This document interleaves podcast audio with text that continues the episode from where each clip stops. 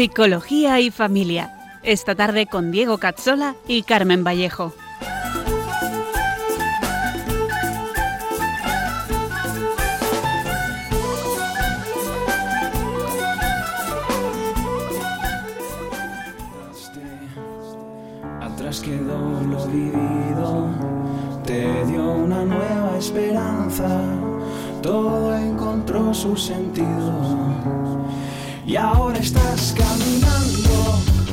Bienvenidos a nuestro programa Psicología y Familia y feliz Navidad, por supuesto. Estáis con Diego Cazzola y con Carmen Vallejo, un programa para profundizar en la psicología humana, la educación y la familia. Hoy tenemos un programa algo especial en el que repasaremos los últimos 14 programas y abordaremos el tema de la patología mental. En unos segundos empezamos.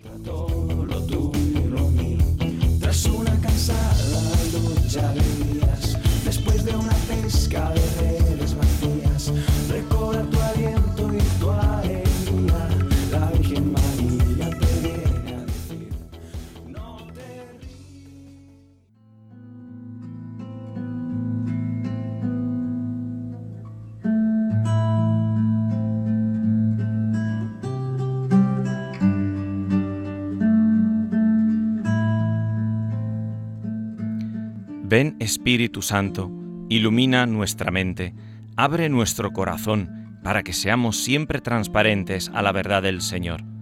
Que la Virgen María, nuestra tierna Madre, nos guíe con firmeza, sabiduría y humildad en el camino del amor verdadero por Jesucristo nuestro Señor.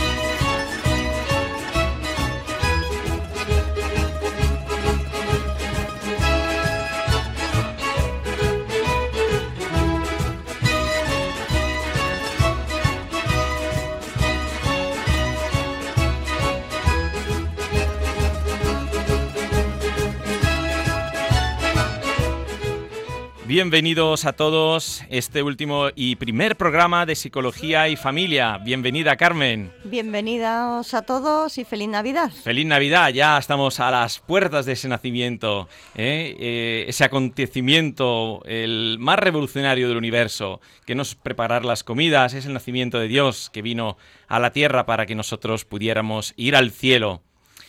Bueno, pues eh, vamos a tener un programa curioso eh, hoy porque vamos a, digamos así como cerrar un año y empezar otro y a la vez cerramos 14 programas. No está mal. No está, mal, no está mal. hemos sobrevivido ya 14 nosotros y los oyentes también. Bueno, pues normalmente empezamos repasando un poquito y viendo conclusiones. Hoy, bueno, no vamos a repasar propiamente el último programa, que fue sobre la intimidad y la educación de la pureza, porque en sí mismo este programa es en cierto modo un, repaso de, de todo lo anterior ya que la coexistencia de la persona, que era su ese, como decíamos, su acto de ser, que es esa intimidad, lo que es propiamente el quién de cada uno, coincide con la persona. Y de esta vamos a tratar principalmente hoy. Si hasta ahora hemos explicado la antropología desde los eslabones más eh, concretos hasta los más espirituales, pues ahora centraremos lo radical y recordaremos cómo se activa toda esta realidad que hemos visto en la psicosomática del hombre. Además, hoy tendremos eh, un invitado muy especial eh, para los que estén interesados especialmente en psicología cristiana, además es muy recomendable, eh, sobre todo desde un punto de vista académico y es muy sólido. Para preguntas y sugerencias os recordamos que podéis escribirnos al correo psicología y familia 2 con número arroba radiomaria.es y también en nuestra página de Facebook www.facebook.com barra psicología y familia 2 con número.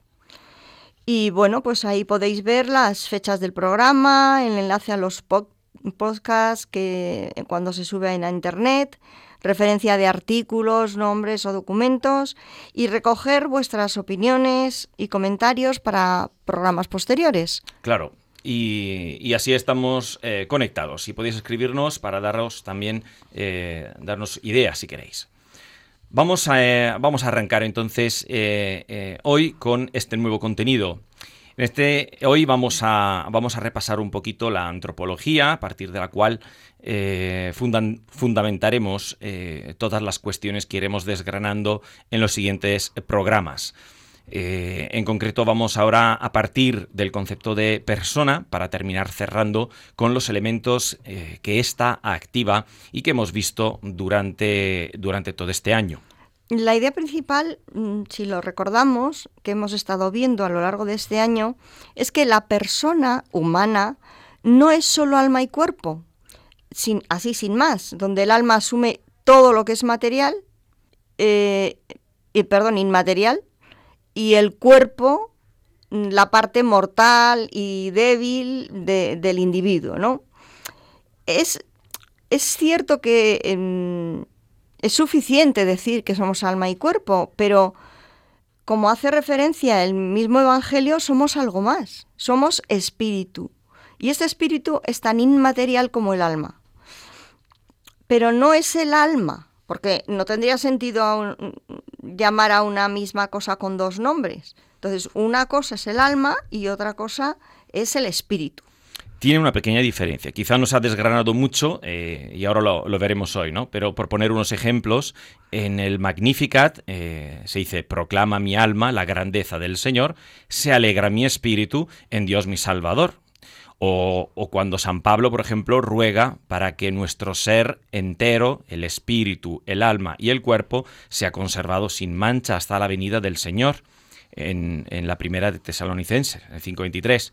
No se trata, sin embargo, de una dualidad en el alma, y esto lo dice y lo expresa claramente el Catecismo en el 367, sino de una, una dimensión espiritual en la que Dios puede morar en el hombre en cuanto Espíritu Santo. Sin esa dimensión espiritual eh, real, no simbólica, la persona no puede eh, ser sobreelevada a una auténtica comunión con Dios. En, Hebreos 4.12, eh, por ejemplo, vemos también que se afirma que la palabra de Dios penetra hasta la división del alma y del espíritu, es decir, hay una división.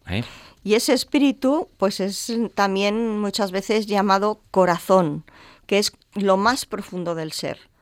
O cuando Dios dice a Jeremías, pondré mi ley en su interior, la escribiré en sus corazones. Es donde la persona se decide o no por Dios. Mm, tenemos muchas mm, citas en el, en el Evangelio, en San Mateo, en San Lucas, en la carta a los romanos. El catecismo también lo, cita, y es mm, donde Dios actúa de una forma presencial y mucho mayor que, que lo psíquico, que, que, a la psíquica o la física. Mm, recordemos que nuestro cuerpo es templo del Espíritu Santo, mm, como dice San Pablo en su carta primera a los Corintios. ¿no? Igual algún día podríamos, incluso eh, hemos pensado dedicar un, eh, un, programa entero al concepto de persona, mm, más allá de lo que vamos a decir hoy, distinguiéndolo bien también de otras cosas que son tan difíciles, ¿no? El carácter y la personalidad, eh, el temperamento, el yo, pues son elementos que ahí están en una nebulosa, ya como sí, veremos. que a veces se utilizan indistintamente y tienen sus mm, matices. Exacto.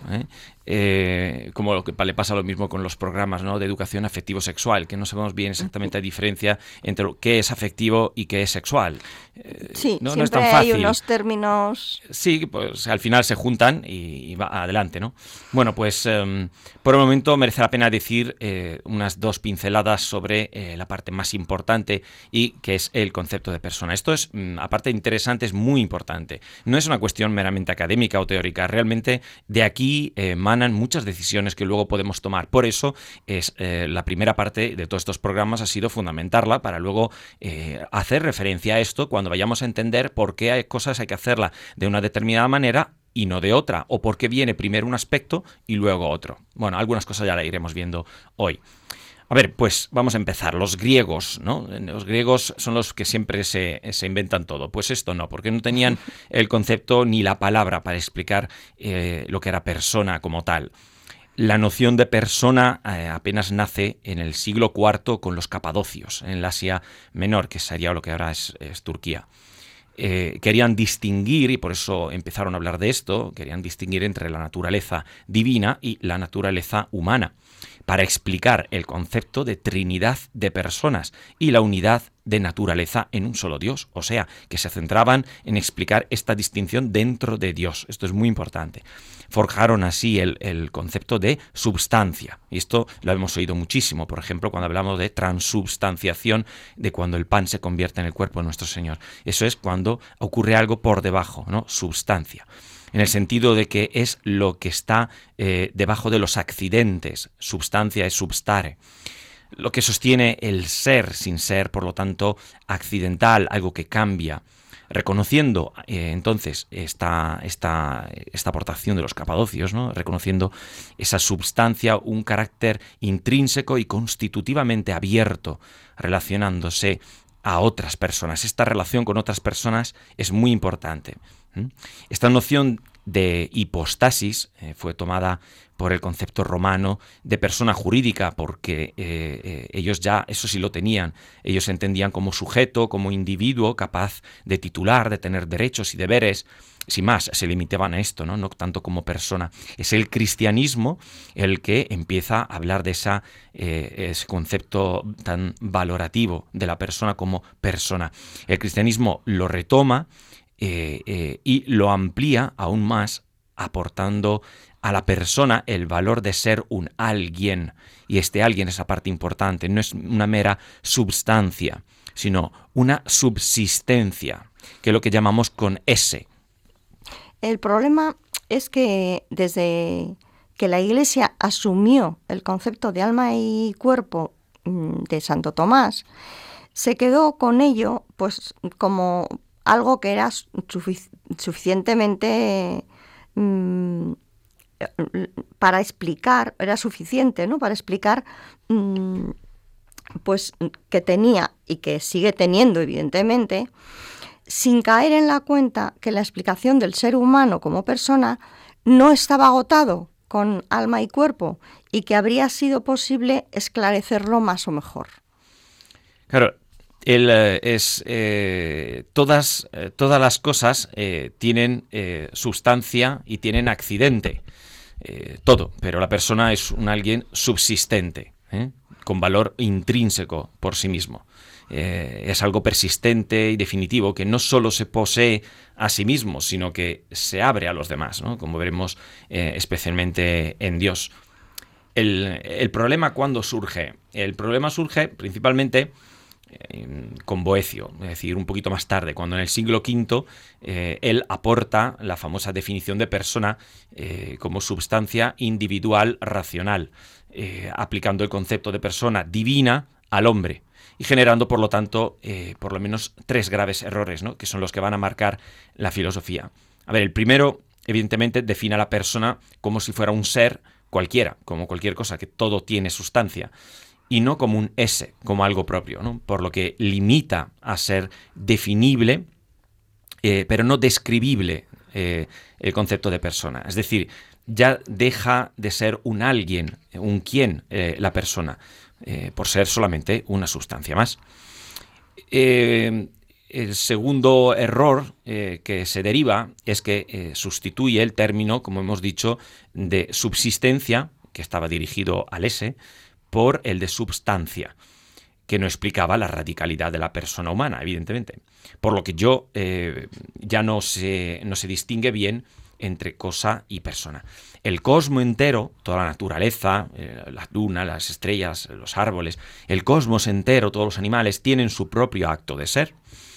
Pero lo que no tienen, eh, lo que no tiene es el ser en acto, como la persona que es la humana porque no es eh, persona. Es decir, un perro no es persona. Y por eso no es libre, ni ama, ni es amado personalmente por Dios, ni le puede conocer o responder como hace el hombre, ¿no? Y como está llamado el hombre. Y por último, el tercer gran error de Boecio es que se olvida de la dimensión relacional. De la persona, eh, la persona es, relacional por, por definición, como veremos. No es solamente algo racional, como un ser con o un ser para que eh, hemos estado hablando eh, justo en el último programa. Entonces, bueno, la consecuencia es que esta definición mm, no se puede aplicar a Dios. Y Boecio mismo lo sabía, que no es racional, por ejemplo. Pero el hombre, varón y mujer, como imagen de Dios, mm, también se ve perjudicada. Es decir, se nubla nuestra imagen y semejanza con Dios.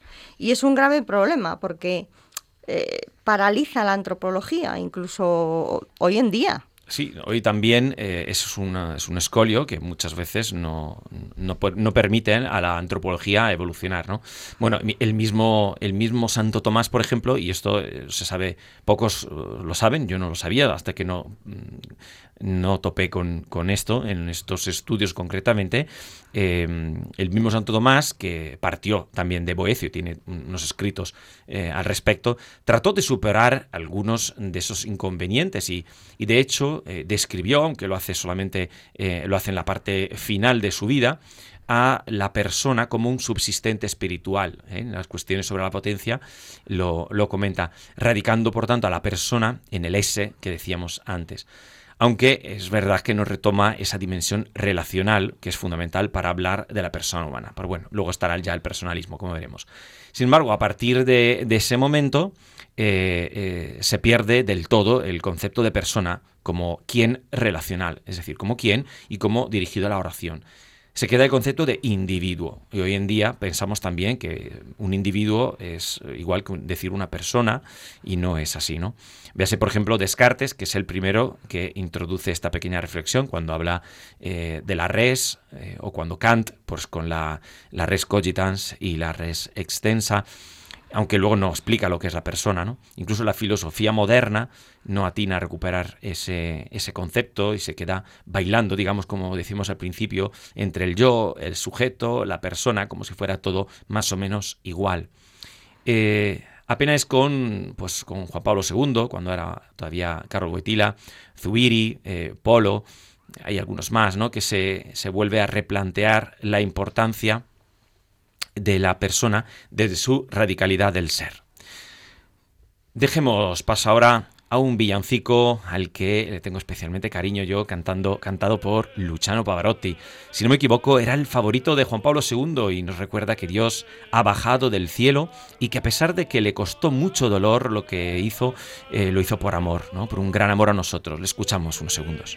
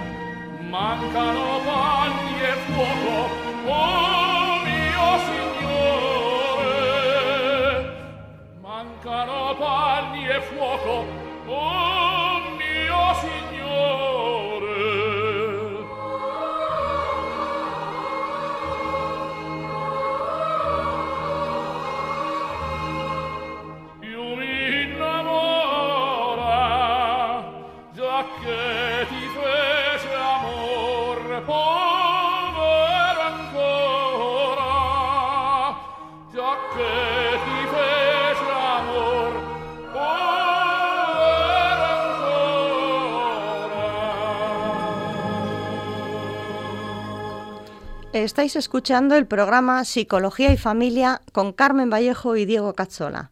Estamos resumiendo los aspectos más importantes de este último año de programas y el central es el concepto de persona como radicalidad del ser. Hemos visto cómo se pierde del todo el concepto de persona a pesar del esfuerzo último de Santo Tomás. Ahora bien, ¿por qué es importante toda esta premisa sobre el ser persona? Pues porque lo hay que redescubrir y revalorizar mm, es que es el, núcleo central del hombre está en su persona, es su espíritu. Es una dimensión inmaterial, como el alma, pero que ontológicamente se distingue del alma. Evidentemente nunca se separarán el alma y el espíritu. Mm, de ahí que algunos no aprecien pues, la necesidad de analizar por separado cada uno mientras que el cuerpo provisionalmente sí se separará de su alma y de su espíritu. Así hemos estado viendo cómo el alma y el cuerpo, como unión psicosomática, y siendo el alma y el cuerpo dos coprincipios inseparables, como decimos hasta la muerte, son nuestra naturaleza humana, una naturaleza humana que recibimos eh, de nuestros padres y que está por lo tanto formada tanto por una parte corporal como por una parte anímica o psíquica. Lo de psíquica es cuando se intenta no hablar tanto de alma y se habla más de mente y entonces dependiendo si tomemos una acepción más griega o más latina, diremos psíquica o anímica. Pero en definitiva es lo mismo. El mismo Freud, que se definía como ateo, por ejemplo, en toda sus obras, más de 220 o 230 veces, habla del alma. Por lo tanto, eh, ahí estamos hablando de un alma en sentido más psíquico. La parte corporal hace visible las operaciones anímicas de las potencias o también facultades del alma, mientras el alma ejecuta sus potencias gracias a la corporeidad de su cuerpo. Por eso tienen que ir juntas. No es una relación uno a uno, pero van juntos. El alma es más que el cuerpo en ese sentido. El alma necesita un cuerpo para expresarse, y el cuerpo necesita el alma para manifestar dichas operaciones. No para ser, pero sí necesita eh, para poder manifestar sus operaciones un cuerpo. ¿Qué ocurre cuando el cuerpo tiene un problema? Por ejemplo, con un daño cerebral. Si el cuerpo falla, pues, o una enfermedad cerebral, pero también simplemente la inmadurez propia de un niño que no tiene áreas totalmente mm, desarrolladas, eh, o, simplemente hay una inmadurez eh, anormal de algunos sistemas neurológicos, algunas áreas cerebrales. un accidente también que nos puede dañar una determinada área o porque eh, está, está simplemente mal desarrollada incluso. Bueno, pues el alma que ocurre que no pierde esas facultades. La persona podría todavía ejecutar eso si el cuerpo funcionara. Pero si no, eh, si desde luego no las puede expresar.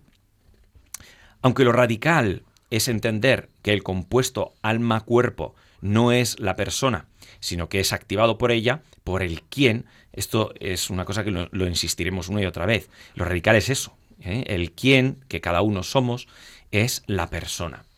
Y bueno, esta actividad psicosomática que se expresa en, pues en ese baile neuropsíquico, que empieza en la concepción, con facultades psíquicas y físicas que están a cero, eh, pero son. Y esta es la parte central en nuestra antropología, la expresión de la actividad personal o espiritual de la persona. La persona que trasciende, trasciende lo físico y lo anímico activa dicha realidad. Entonces, si Dios no añadiera a lo psicosomático el quién, único y de cada persona en, concreto, no seríamos mucho más diferentes de los animales. La superioridad del ser humano precisamente es estar hecho a imagen de Dios, esto es, ser hijo. Por eso tiene un fin fuera de sí, en el otro y en definitiva pues, en Dios, ¿no? Por eso el tema de ser relacionales es tan importante. Y sin embargo, hasta muchos siglos después de Cristo, pues no hemos dado eh, en esa tecla.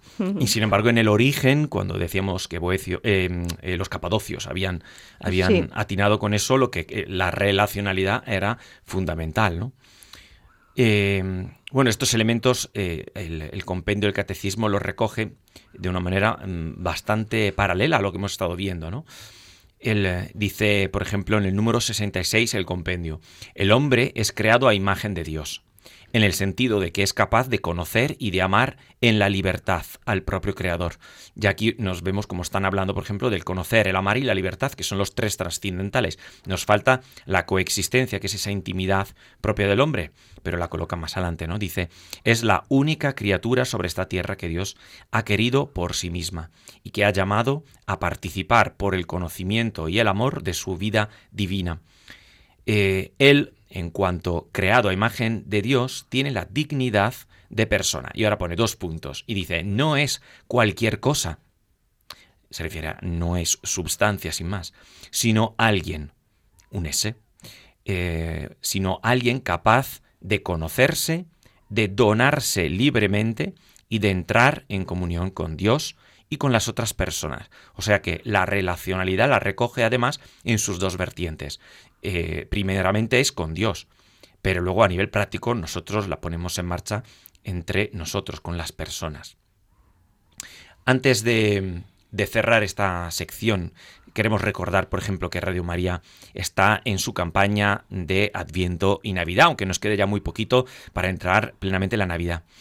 Porque como la radio es de María, ni se vende ni hace publicidad, sino que depende de la providencia y de todos nosotros que la escuchamos, nos gusta, apreciamos eh, el esfuerzo que supone mantenerla y, por lo tanto tenemos que ayudarla. Eh, no somos del mundo, pero vivimos en él. Y este mundo no lo pone fácil a Radio María. Mm, por lo que os invitamos a escuchar esta breve invitación a colaborar. Y en pocos segundos seguimos.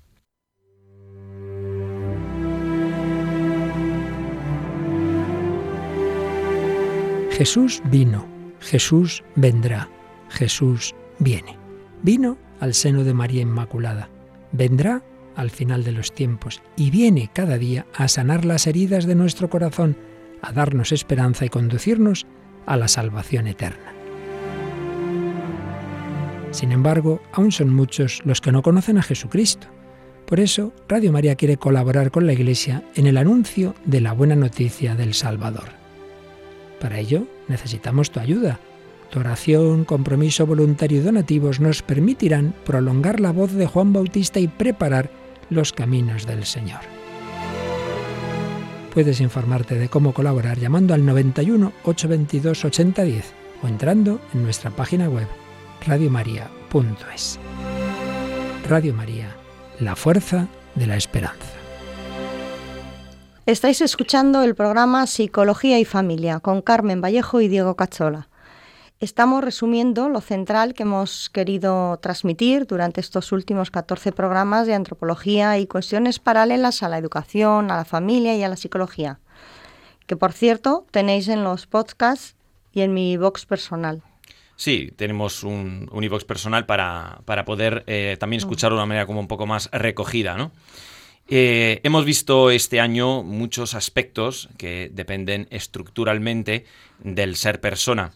Hemos visto lo que implica el desarrollo físico desde el punto de vista, y hemos tratado estos temas en concreto, el hormonal, el neuronal, también hemos visto el sueño, hemos visto la alimentación, Hemos hablado y tratado lo que son las funciones ejecutivas de nuestro sistema de procesamiento eh, central, de nuestro procesamiento mental.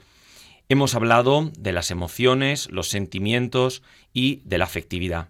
De las facultades luego del alma, hemos eh, hablado de la inteligencia, hemos hablado de la voluntad, a la sola inteligencia le dedicamos eh, diferentes programas la voluntad también, hemos visto con profundidad, hemos visto la memoria y que la retomaremos además prontamente porque tenemos unos estudios muy interesantes al respecto y eh, hemos visto también cómo educar de alguna manera todas estas en dimensiones, sea por la parte física como por la parte eh, anímica. También vimos lo que significaba luego realmente ser varón o mujer, que eso ya es coger todo lo que hemos visto psicofísico y dividirlo por dos partes, es decir, porque el hombre tiene sus propias características, la mujer tiene las suyas. Luego eh, incidiremos un poquito en este tema. Pero sobre todo hemos descrito lo que son al final ya los cuatro trascendentales que describen la auténtica persona en su radicalidad, de donde brota la actividad de todo, que son el amar y el conocer personal, así como la libertad y la coexistencia, la intimidad que tratamos en el último programa. La persona, por tanto, viene a ser el núcleo interior de cada cual, del que nacen sus acciones, pero no se confunde con ellas, aunque sean muy malas ni las necesita para la persona. La persona es el acto de ser que cada cual ha recibido directamente mm, de Dios en su concepción y del cual pasa a ser propietario libremente. En esto radica la dignidad de una persona, en poder darse a sí misma a otra persona. Este carácter donal de la persona es el que también toma el nombre de esponsalidad. Este término es nuevo, lo, introdujo eh, Juan Pablo II y en la teología del cuerpo eh, está muy presente. Eh, por la que es capaz de dar. El hombre por la responsabilidad es capaz de dar, de darse a sí mismo o, de vivir con y para el otro. Bueno, por su naturaleza psicosomática, el ser humano es capaz de dar cosas, que están en el orden del tener, yo tengo cosas y puedo dar cosas. Puedo incluso tener inteligencia ¿eh? Eh, o tener memoria. Pero desde el orden del ser, lo propio no es tener, es darse. Fijaos como decimos, darse, dar a uno mismo. Por eso la libertad tiene que estar en el orden radical. Y por eso la estructura donal, en su intimidad, está estructurada como don y acogida. Y esta dinámica interior de don y acogida se expresa en el cuerpo mediante las dos modalidades de las que tratamos un día, que son la modalidad masculina y la modalidad femenina, que por lo tanto eh, eh, radican, digamos, estructuralmente desde dentro, ¿no? Eh, son propias y respectivamente del varón y de la mujer, evidentemente. Todo esto estructura el trascendental de la intimidad, es decir, de la coexistencia, por la que la persona es de índole dialógica, no monológica está abierta radicalmente a la comunión. Y aquí es donde empieza nuestro camino, porque tenemos que relacionarnos y hacerlo en diferentes tipos de relaciones de amor, familiares, laborales, educativas, sociales, bueno, y muchas más, ¿no? Seguiremos profundizando en todas estas poco a poco, pero siempre desde nuestro enfoque radical, y bueno, estáis escuchando Radio María en el programa de Psicología y Familia. Estamos concluyendo el resumen, eh, viendo qué es lo radical de la persona y su expresión como compuesto dual, ¿no? De cuerpo y alma, pero también como varón o mujer. Vamos a pasar ahora a la segunda parte de nuestro programa, secciones para crecer. Para preguntas y sugerencias, os recordamos que podéis escribirnos al correo de psicología y familia 2 arroba. Estaremos encantados de tener vuestra aportación, preguntas, dudas, lo que necesitéis. O podéis también eh, consultar nuestra página de Facebook, que nos movemos bastante por allí, eh, que es en Facebook Psicología y Familia 2, y también la encontráis.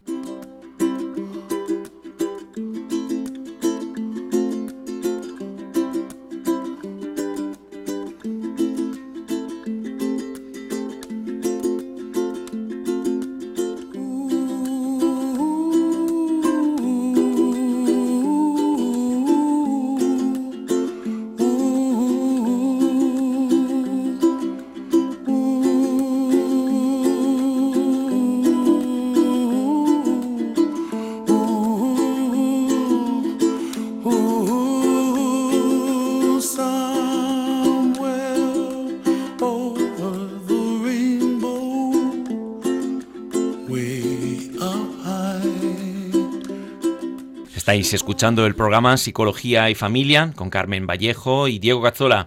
Empezamos la segunda parte de nuestro programa Secciones para Crecer. Hoy con el profesor, eh, psicólogo, filósofo, teólogo, que es el doctor Martín Chavarría, que es el decano de la, facultad, de la Facultad de Psicología de la Universidad Batoliva CEU y eh, un gran estudioso de la psicología tomista. Muy buenas tardes, profesor Martín.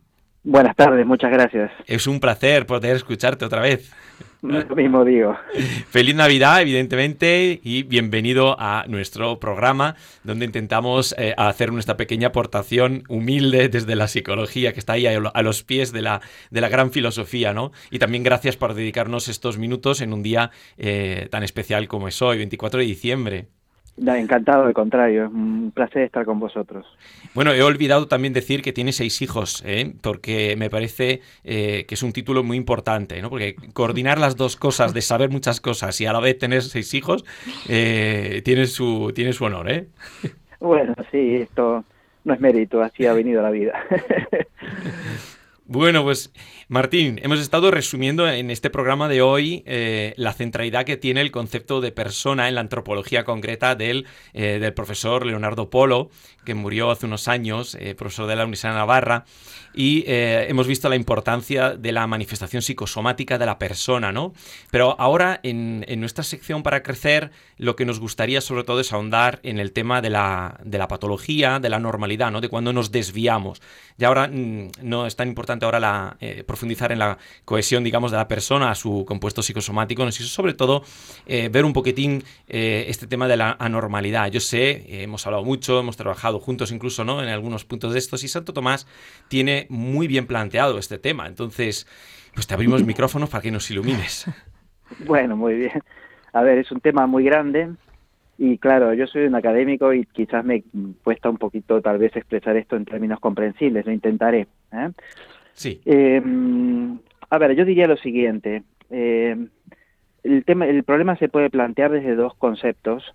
Por un lado tenemos el concepto de normalidad, al que se opone el de anormalidad. No necesariamente patología, no necesariamente todo lo anormal es patológico. Normalidad, anormalidad. El otro concepto importante es el de madurez, que no necesariamente son lo mismo. Normal, normal significa muchas cosas, ¿eh? significa muchas cosas. Normal de entrada significa lo que es adecuado a una norma, ¿eh? eso es lo normal. Pero con frecuencia, en el campo de la psicología y sobre todo de la investigación, en psicología y en psiquiatría, lo normal mm, se, mm, se identifica con lo que es eh, normal estadísticamente, con lo que se suele dar. Lo normal en ese caso sería lo que ordinariamente se da, la media estadística. Este es uno de los conceptos que hay de normalidad y que es un concepto que puede tener su valor heurístico de investigación, pero es un concepto que no sirve para guiar la práctica, porque en la práctica no se trata de conducir a la gente está bien o mal o más o menos hacia la normalidad estadística, evidentemente, ¿eh? porque lo que se da en la mayoría no necesariamente es lo, lo óptimo, lo mejor, ¿eh? lo normal según la naturaleza de las cosas. ¿eh? eh el 99% de la población podría estar enfermo de tuberculosis. Eso sería normal estadísticamente, pero no sería normal según la naturaleza del organismo humano. Eh, hay autores que han intentado utilizar este concepto de normalidad como guía en la práctica de la psicología y de la psiquiatría, pero a mi juicio es un concepto que solamente tiene valor de investigación. Y después está la normalidad entendida como adecuarse a la naturaleza eh, de las cosas, o en este caso de la naturaleza del ser, del ser humano. Y en este sentido, normalidad es un concepto que implica adecuación a una norma, y esa norma es lo que nuestra naturaleza es. Y esta normalidad puede ser diversa según diversas circunstancias y diversas edades. ¿Eh? Lo que es normal, pues a los tres años o a los cuatro años, no es normal a los treinta. Que un niño de tres años haga una pataleta, llore, etcétera, es normal, ¿eh? aunque no es maduro. Madurez es otra cosa, es normal. ¿eh? Que uno llore, haga una pataleta por una tontería, a los 30 años es anormal. ¿eh? ¿Se entiende esto? Claro, sí, perfecto. Normalidad, anormalidad. El otro concepto que me gusta más a mí es el concepto de madurez, porque madurez no implica solo normalidad, adecuación a una eh, a la naturaleza en algunas circunstancias, de edades, por ejemplo, sino implica haber completado de alguna manera el desarrollo, el despliegue de las propias eh, potencialidades. Maduro es aquel que se ha desarrollado plenamente. ¿eh? Hay un psicoanalista, Winnicott, Donald Winnicott, muy conocido, que cuando habla de normalidad, el concepto de normalidad, dice que la normalidad es estar próximo a ser aquello para lo cual hemos venido dotados al mundo, ¿eh? y estar próximos a ser aquello para lo cual hemos venido dotados al mundo. Eso, más que normalidad, aunque Winnicott lo llame así, eso es madurez, ¿eh? el pleno desarrollo de las potencialidades. Y eso en términos del lenguaje de la filosofía y la teología clásica de Santo Tomás, eso es lo que se designaba con el concepto de virtud. ¿eh? La virtud es el resultado del pleno eh, despliegue de las propias eh, potencialidades cognitivas, cognitivas en el caso de, la, de las virtudes llamadas intelectuales, afectivas en el caso de las llamadas morales. Bueno, estos son los conceptos iniciales ¿eh? que habría que manejar. Normalidad, madurez. ¿Qué es normal? ¿Qué es un niño de tres años que llora porque no le dan un caramelo? Es normal. ¿eh? Claro. No es maduro, pero es normal. ¿eh? Esto, esta, esta es la, diferencia. Otra cosa es salud y enfermedad. Son conceptos distintos que el de normalidad y madurez. Salud, enfermedad. Porque una persona puede ser no normal y no necesariamente enferma. La enfermedad es la anormalidad en otro orden, ¿eh? en el que tiene que ver con la homeostasis dinámica de su organismo. Bueno, no sé si, si, si, voy más o menos hacia donde querías que... Sí, sí, fenomenal. Estamos planteando ahora lo que es el concepto de normal, que más allá de... Yo recordaba, por ejemplo, muy bien el tema del estadístico, porque esto me lleva por la, tierra de la amargura, porque, por ejemplo, nosotros, los orientadores en los colegios, lo que eh, tenemos que aplicar por las grupales, ¿no? ¿Verdad, Carmen? Sí, en ello estamos. Ella justo viene hoy de aplicar las grupales. Yo las he aplicado y me han llegado los resultados apenas hoy, ¿no? Y entonces, claro, ellos dicen, ¿pero cuál es la muestra? Y me dicen, eh, la muestra son de 15.000 alumnos. Eh, y entonces van comparando los datos de cada año con esos 15.000 y no entienden que yo les planteaba, por ejemplo, el año pasado, la cuestión que si cada vez vamos a, usar lo más frecuente como sistema de está bien o está mal, eh, al final nos vamos a encontrar que es normal no tener una buena atención porque todo el mundo puede tener, eh, como decíamos, una enfermedad mm. y, no ser normal, y nos ajustamos al criterio estadístico. Pero lo que no hemos parado muchas veces es el concepto, por ejemplo, de madurez. Y ahí, sin embargo, es verdad que los psicólogos en la práctica, y los padres también, yo creo, eh, tienen que hacer una reflexión importante, porque eh, el problema ahora es la pataleta a los tres, vale, y la pataleta a los siete, y la, o a los nueve. ¿Cuándo podemos dejar de hacer pataletas? Porque tenemos chicos que a los 35 años se compran a la PlayStation 4 y, se vuelven adictos a pesar de tener dos hijos. Y tengo casos en la cabeza. Mm. Eh, y dices, entonces, ¿aquí dónde está lo normal? Es, es, así, es así. A ver, aquí hay dos cosas importantes o interesantes para los psicólogos especialmente. ¿eh? En primer lugar, recordar lo que enseñaba Gordon Allport en sus tratados sobre la personalidad, que es la precaución en el uso de los medios estadísticos, que son útiles, ¿eh? pero son útiles, pero que lo que atienden es a la media y no al conocimiento eh, interior de la personalidad de los individuos. ¿eh? Allport, que es un gran psicólogo de la personalidad, decía lo siguiente, con los tests yo comparo mis rasgos con los rasgos de una población media o con la media de una población. ¿eh? Mis rasgos con los rasgos de la media de una población. Es como si en el ámbito del orgánico, dice Allport, yo comparara cómo funciona mi corazón con el corazón de los otros, mis pulmones con los pulmones de los otros. Pero lo que falta en esa perspectiva es ver cómo funciona mi corazón en relación con mis pulmones y no mi corazón con, con relación con el corazón de los otros, porque mi corazón tiene una relación con mis pulmones y el resto de mi organismo orgánica, son parte de un solo organismo mientras que el corazón del otro no está unido orgánicamente al mío. Y esto pasa con los rasgos de personalidad, por ejemplo, y con otras cosas que estudia la estadística. Porque la, cuando a mí me pasan una prueba de personalidad, lo mismo que de otro tipo de, pruebas, lo que están comparando es mis rasgos en relación con una media de una población. Yo soy más o menos extrovertido que la media de una población, soy más o menos eh, narcisista que la media de la población, etcétera, etcétera. Lo que yo no comprendo por esa vía es qué relación tiene mi egocentrismo o mi narcisismo con mi extroversión o con mi introversión, es decir, cómo se relacionan mis rasgos entre, entre sí. Hmm. Entonces, esto es la, la, la, perspectiva de la unidad y organización de la personalidad es muy importante. ¿Qué es maduro? Pues hay, uno podría decir, hay unos, unos puede haber unos cánones comunes a los seres humanos, si queremos, de lo que es madurez. Ahora, lo de las edades, dentro de ciertos rangos, puede variar dependiendo de las características particulares de este sujeto con sus propios rasgos en relación entre sí. Yo creo que muchas veces lo que falta, yendo a la pregunta que me hacías más práctica, muchas veces lo que falta es la mirada a la persona.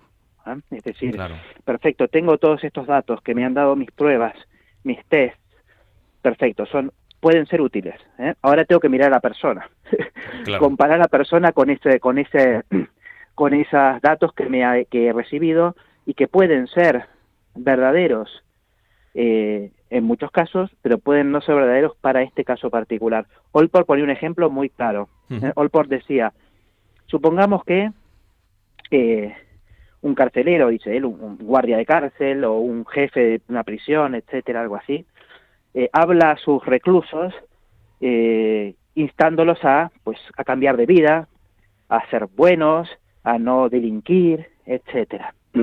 y uno hace un, después un estudio posterior y determina que de los 100 presos a los que le habló, pues solo uno le hizo caso. ¿eh? Entonces lo que este estudio estadístico dirá es que el 99% de los casos esto ha fracasado, por lo cual en principio esta es una estrategia fallida. ¿eh? No hay que aplicarla. Ahora, claro, en el caso en que sirvió, ese uno que cambió, digamos, parece fue 100% exitosa. ¿Me explico? Entonces lo que Olport dice es que una técnica determinada pues tenga, en, hablando grupalmente, 99% de probabilidad de fallar, no quiere decir que en el caso del individuo tenga 99 probabilidades de fallar. Entonces yo creo que a veces lo que nos falta, no solo a los psicólogos, mm, sino incluso a las organizaciones escolares, por ejemplo, es la mirada a la persona. ¿eh? lo que es maduro y lo que es normal, mirando a este individuo particular, con sus circunstancias, con sus eh, características temperamentales. ¿Eh? Está creciendo, igual está mal, igual ahora en este momento no está del todo bien, pero como está ahora, es un crecer respecto de cómo estaba, va en la dirección de la cohesión de su personalidad en orden a su bien. Este yo creo que es la perspectiva adecuada. Claro, y eh, Santo Tomás habla, habla también ¿no? de, la, de, la, de la patología como tal. Eh, ¿Qué vía tienes el hombre para, para, no caer en la enfermedad eh, psicológica o, cómo podría salir de ella? ¿Qué, nos dice? Bueno, bueno, lo que dice Tomás es muy genérico, evidentemente, porque él es un fundamentalmente un teólogo. ¿no?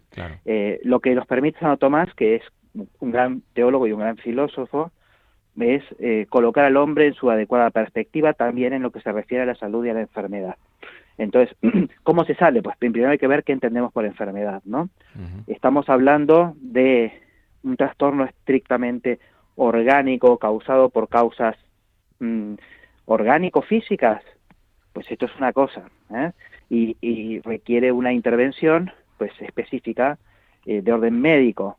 O es en realidad un desorden de las costumbres, un desorden de eh, los hábitos, de las disposiciones, de lo que hoy llamaríamos de la personalidad, ¿eh? y por lo tanto causado por las costumbres, por el tipo de sus estilos cognitivos de afrontamiento, etcétera, etcétera. ¿no? Esto es otra perspectiva eh, distinta. ¿Es un desorden próximo a lo moral o es un desorden más bien próximo a, lo mecánico y determinístico. Estas son las cosas que hay que tener presente. En el orden de lo que es el trastorno mental, con frecuencia estos terrenos se entrecruzan de modo complejo, ¿eh? de modo complejo. Mm, una persona que, por ejemplo, una persona que no ha sido adecuadamente amada en su infancia, que no ha tenido un apego adecuado, como se dice mm. hoy, eh, pues tendrá mayores dificultades para desarrollar una personalidad cohesionada. Perfecto, esto es, esto es un problema. Esto es una enfermedad, pues si entendemos por enfermedad cualquier trastorno, desorden, cosa que no debe ser, sí, pero eh, es una cosa también, de, un desorden de su propio nivel, es un desorden psicológico, ¿no? ¿Y cómo se cura? Pues si el déficit es de amor, se cura con amor, se cura con paciencia, se cura con testimonio. ¿eh? Claro. Eh, muchas veces pasa, sobre todo en estas personas que no han sido amadas suficientemente o que no se han sentido amadas en la infancia, que tienen estas pataletas a los 30. ¿eh? Es decir, hay cosas que el ser humano tiene que pasar. Y si no las pasa en su infancia, las pasa más adelante. Y si no tuvo la pataleta a los tres, pues la tendrá a los siete, a los diez, a los veinte o a los treinta. ¿eh? Claro. Esto, estas son las leyes de la psicología humana. Sí, en este sentido la educación es un poco un boomerang, ¿no? Si no lo lanzas a tiempo, cuando vuelve, vuelve con toda su fuerza. Exacto, y en la educación hay dos aspectos que hay que tener fundamentalmente presentes. En primer lugar, que educar es formar las virtudes. Las virtudes son las distintas disposiciones de la personalidad hacia la madurez, ¿eh? formar las virtudes. Este es el primer aspecto que muchas veces olvidamos, sobre todo en la planificación de la educación. Educar es planificar la formación de las virtudes intelectuales, morales, teologales, ¿eh? educar las eh, virtudes. Y después hay otro aspecto que en el fondo es condición importante del desarrollo de las virtudes, que es el de el amor y la relación interpersonal, porque las virtudes se desarrollan cuando tú quieres y admiras a alguien y por lo tanto unificas tu personalidad gracias a este amor, ¿eh? que es lo que sucede en la familia con los padres. Cuando los padres aman al niño, cuando el matrimonio funciona bien, la madre es, como decía Winnicott también, suficientemente buena, pero el padre también es suficientemente bueno y la familia es suficientemente buena, no necesariamente ideal, suficientemente buena, el niño se siente amado, tiene la experiencia del sentido, que es importantísimo, de que uno es válido, de que uno es valioso, de que la vida merece la pena. Esto despierta un amor de emulación hacia los padres y este amor de emulación es la condición de que este chico tenga la esperanza y el deseo de desarrollarse plenamente, lo cual, aunque él no sepa que este es el nombre, se concreta por las virtudes. Están las dos facetas. Está en qué educar, y para este lado van las virtudes, pero está también ese nexo inicial, que es el del amor, confianza y la experiencia de sentido, que favorece y que posibilita como fondo eh, el desarrollo de estas virtudes. O sea que los dos rasgos más importantes sería, por un lado, ser modelo de nuestros hijos, de nuestros alumnos, y eh, trazar un camino que sea coherente al proceso madurativo correcto de cara a ese ordenamiento interior. Exacto. Lo que pasa es que eso es correcto. Pero ser modelo, para ser modelo, tenemos que suscitar en nuestros hijos, alumnos, discípulos, amigos, conocidos, quien fuera, pero sobre todo en nuestros hijos, eh, el amor. ¿eh? Quiero decir, nosotros nos transformaremos en modelo no porque queremos ser modelo, esto todos querríamos muchas veces ser modelo de otros, pero no lo somos. Pero antes que nada, nosotros somos, eh, los amamos, ¿eh? lo que a veces se llama el amor incondicional, también en psicología, pero que tiene también un fundamento teológico que arraiga en lo que es la naturaleza del matrimonio. ¿eh? O sea, el matrimonio es sacramento porque el amor de los padres, no el de la madre por un lado, con su apego, y el del padre por otro, con el suyo, sino el amor del padre y de la madre como matrimonio, en el cual se respetan y se aman mutuamente, y como un solo principio aman a su hijo, ¿eh? esto es lo que está de, Mm, destapa, activa este dinamismo en el desarrollo del niño. Esto es muy importante tenerlo presente. Cuando esto no se da, tenemos o niños inseguros, porque a veces se sienten queridos, pero no, se, no sienten que tengan un modelo. ¿eh? Se sienten algo queridos, sí, pero efectivamente un poquito, pero no, no, no, no tienen modelo, o directamente defraudados desde la base. Eh, hay una esa decepción de lo que es la realidad, lo que es el mundo, y por lo tanto después se genera frustración, ira, eh, deseo de, de, acabar con todo en el fondo, eh, un, un, cierto, incluso una cierta falta de amor mm, sano a sí mismo, etcétera, etcétera. Entonces, nosotros tenemos que ser modelos, pero esto no es una cosa que, que nos proponemos. ¿eh? Y aquí hay dos etapas, además. La primera infancia o la infancia la primera infancia y lo que sería la época del colegio, de la primaria, digamos, ¿eh? en la cual, como decía antes, no, va, no hay que ser un genio, hay que ser suficientemente buenos, como decía Winnicott, ¿eh? ¿eh? porque el niño nos imita, pero también imita lo que cree que tenemos. ¿eh? A mí me pasó una experiencia hablando de mis hijos, de seis años, que tengo seis, tengo un hijo al que le gusta mucho el fútbol, pero yo la verdad es que no soy un gran deportista y el fútbol no me interesa mucho, esta es la verdad. Pero bueno, yo cada tanto voy al parque y juego con él al fútbol y, y a veces él me festeja acciones que yo hago como si yo fuera un crack del fútbol. Claro. Y no lo soy, pero él pero lo entiende, tiene un buen vínculo conmigo y necesita que yo sea Messi para él, ¿me explico? Sí, sí. Y entonces soy lo suficientemente bueno para él como para que me pueda tomar de modelo, no tanto a mí, como el yo, y yo papá ideal, digamos, en el fondo, ¿no? Esto, estás en la primera etapa. En la adolescencia llega el momento más complicado, porque ahí no basta con ser suficientemente bueno. Ahí hay que pensar más las cosas, se exige un compromiso también mayor de lo que es el desarrollo personal de los padres, de la fe, del amor, de la esperanza, es, es más complejo. Esa, pues es la etapa en la que aparece la voluntad del niño, no solamente sus tendencias naturales, porque además tomar a los padres como modelo es lo natural, por eso sale bien. O sea, si hay papá y mamá que son suficientemente buenos, la cosa sale bien. El tema es que ves que hoy es cada vez más raro, pero esto no es tan difícil de lograr. El problema es en la adolescencia. claro, pues a la adolescencia a la adolescencia ya, entonces le tendremos que dedicar unos cuantos programas. Bueno, pues hemos, hemos terminado ya el, tiempo que teníamos. Eh, solo darte muchísimas las gracias, ha sido un placer eh, escucharte. y es muy bonito. Muchas gracias por la invitación. ¿eh? Muchísimas gracias a ti. Muchas gracias y feliz Navidad. Lo mismo digo, feliz Navidad para todos vosotros.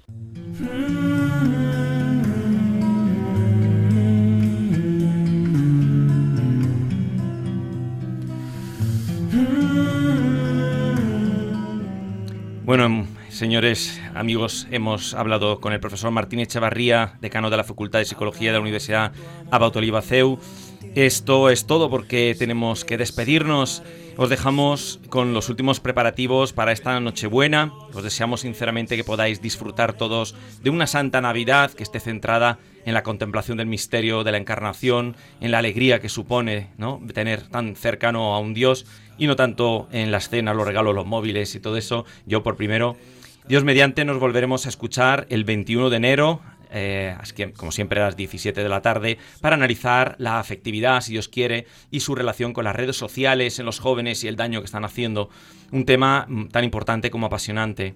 Eh, rezad por nosotros, que nosotros rezaremos por vosotros. Feliz Navidad a todos, felicidad a Carmen. Felicidades eh, Muchísimas para todos. gracias, También al control.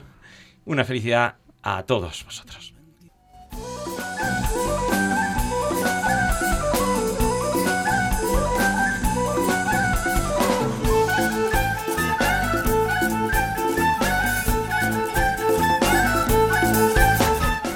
Han escuchado Psicología y Familia, esta tarde con Diego Cazzola y Carmen Vallejo.